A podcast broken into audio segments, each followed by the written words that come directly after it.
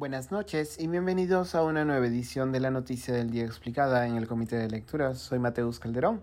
Renovación Popular gastó cerca de medio millón de soles de financiamiento público en consultorías, mientras que otros partidos asignaron dinero del financiamiento al pago de sueldos de sus líderes partidarios. La información fue revelada ayer por la Unidad de Investigación de Latina en el Dominical Punto Final y se refiere al uso de financiamiento estatal que reciben partidos y movimientos que lograron escaños en el Congreso. Según la ley electoral, estos fondos deben ser destinados a, cito, actividades específicas como la formación, capacitación e investigación y en actividades de funcionamiento ordinario.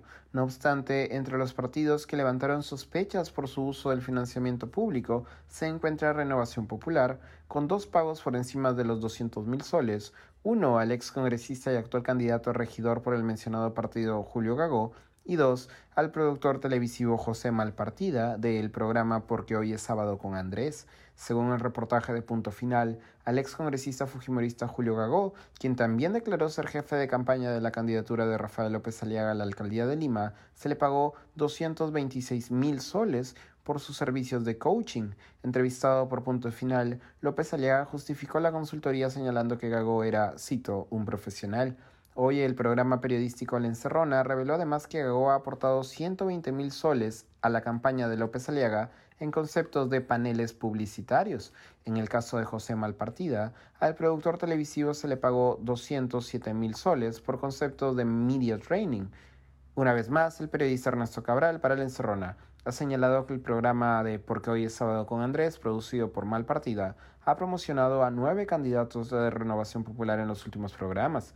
López Aliaga, comenta Cabral, ha tenido más de dos horas y treinta minutos de exposición en el programa conducido por Andrés Hurtado. El reportaje de Punto Final también reveló que partidos como Somos Perú y Perú Libre aprovecharon el dinero público para asignar sueldos mensuales a su presidente y secretario general respectivamente. En el caso de Somos Perú, la presidenta Patricia Lee recibe 15 mil soles, mientras que en el caso de Perú Libre, el secretario general Vladimir Cerrón recibe poco más de 12 mil soles. Piero Corbeto, jefe de la Oficina Nacional de Procesos Electorales OMPE, ya ha señalado que iniciará una investigación previa respecto del uso de financiamiento estatal. Se ha detectado que algunas organizaciones políticas habrían utilizado este financiamiento para fines diferentes a los señalados por la Ley de Organizaciones Políticas, por lo que nos encontramos en investigaciones previas para la verificación, indicó Corbeto hoy en Huancayo.